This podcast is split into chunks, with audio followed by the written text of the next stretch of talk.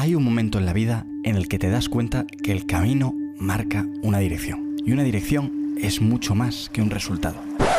No, este no es otro podcast con frases de Jorge Bucay para aplicar en tu vida y afrontar la existencia beneficiándonos de la inteligencia emocional.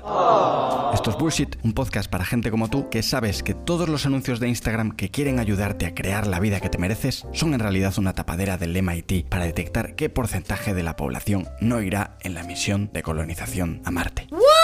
Episodio 20 y pico. ¿Qué lenguaje tan poderoso tenemos? Y pico. Qué indefinición tan maravillosa. Antes de empezar quiero dar paso a la mejor sección de este programa. No lo digo yo, lo dicen los más de 3 millones de oyentes que escuchan diariamente este podcast. Nope. La pregunta. Dice así. Bueno, en realidad tengo dos preguntas para ti. Te las voy a hacer del tirón y luego tú ya eh, ves a cuál respondes. No tienes por qué responder a las dos. La primera pregunta es, ¿qué objeto de menos de un euro te ha cambiado la vida? Y la segunda pregunta es, ¿hacerle a alguien una entrevista de trabajo disfrazado? ¿Sí o no? Gracias Pablo. De un estudio que se llama Relaja el Coco no podía esperar otras preguntas. La idea era una pregunta, pero como dice el refrán, donde cabe una, caben dos. ¿Qué objeto de menos de un euro me cambió la vida? Gran pregunta. Esto hay que decirlo siempre, aunque en realidad sea una pregunta que no tiene sentido. Oh, yes. Para responderte me tengo que retrotraer a 1988, aproximadamente, que más da un año o dos o diez arriba, diez abajo. Bueno, diez abajo no se podría. Verano, unos 30 y pico grados, humedad del 86%, playa de arena blanca,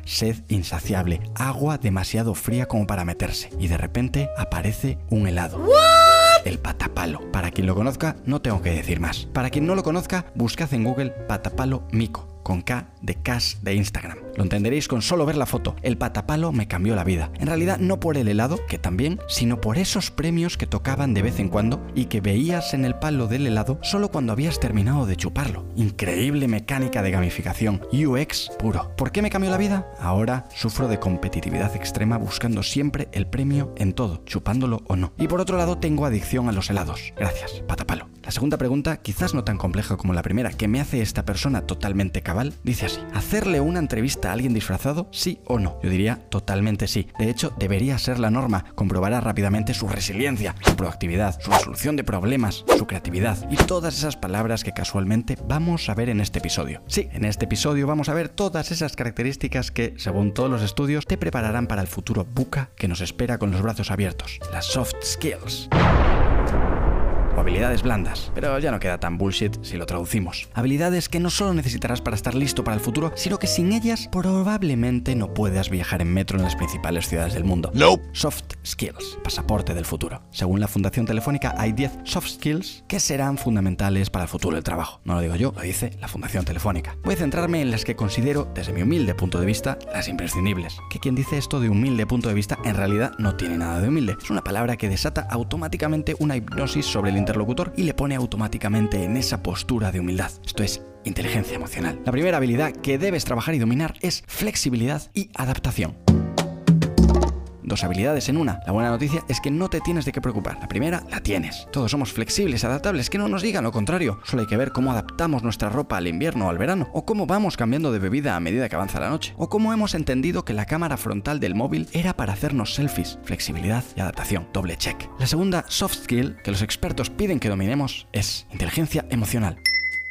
Esta es compleja porque radica de la unión de dos conceptos muy difíciles de llegar al virtuosismo. Inteligencia por un lado, emociones por otro. Seguramente en uno de esos cursos de la Academia Online del Infoproductor de turno nos expliquen mejor cómo alcanzar nivel 7 en inteligencia emocional. La tercera, y no por ello menos importante, pensamiento crítico. Está más que de moda. Ha pasado al coche eléctrico en cosas de moda. Pensamiento crítico. Ese arte de retar lo que aparentemente es cierto para analizar y evaluar la consistencia de los razonamientos. ¡Wow! En realidad, que no te engañen, siempre has tenido pensamiento crítico, sino por qué te has tragado todo el documental del movimiento de los tierraplanistas. Eso es pensamiento crítico, curiosidad, proactividad, learnability. Ojo, learnability, otro soft skill que los creadores de los mejores cursos, academias, escuelas online de referencia recomiendan en sus anuncios. El cuarto, uno de mis preferidos, resiliencia. Es decir, resiliencia y todo el que esté en un radio de 50 metros se calla y respira profundamente mientras escucha en eco resiliencia, resiliencia, resiliencia capacidad para resolver circunstancias traumáticas, como por ejemplo que se te joda la wifi o no funcione WhatsApp. ¿Ves? Has pasado por ello varias veces sin darte cuenta. Ya eres resiliente. Descárgate Telegram, por ejemplo. Eso es resiliencia y creative problem solving, otra soft skill, por cierto. dos pájaros de un tiro. Vamos con la última soft skill de este episodio, la última pero la única y definitiva, la que solo la élite de las soft skills sabe manejar con destreza cual guerrero samurái, la asertividad. Dicen que la asertividad es la clave en las relaciones laborales. Se nota que es una palabra con miga cuando buscas en Google y encuentras posts del estilo 10 tips, 5 técnicas efectivas, etc. Dicen que está muy ligada a la inteligencia emocional y yo me pregunto, ¿es en realidad la inteligencia emocional la soft skill que domina en secreto con su energía a las demás? Iker, por favor, sácanos de dudas. Hola amigos, ¿cómo estáis? Yo siempre he creído en las señales. Y nada, hasta aquí el bullshit de hoy. Un bullshit cargado de skills, soft pero hard. Solo Yoda y otros personajes de ficción entienden, dominan y llegan a la maestría de estas soft skills y son capaces de hacerlas escalables. Porque hoy todo tiene que ser escalable. Como último y definitivo tip, recuerda test and learn para aprender estas soft skills. Si fallas en el trabajo, a tu jefe o jefa, dile que estabas trabajando el pensamiento crítico. Si fallas con tu pareja, dile que estabas trabajando la resiliencia. Todo es excusable con las soft skills. Y nada, espero que esto te haya parecido un buen bullshit, un bullshit resiliente. Si quieres comentar este bullshit o comentar cualquier cosa de soft skills o de hard skills, te espero en Instagram en arroba lgarcía, la única cuenta de influencer con ese que no llega a los 10.000 Ks. Un abrazo y nos vemos o escuchamos en el siguiente.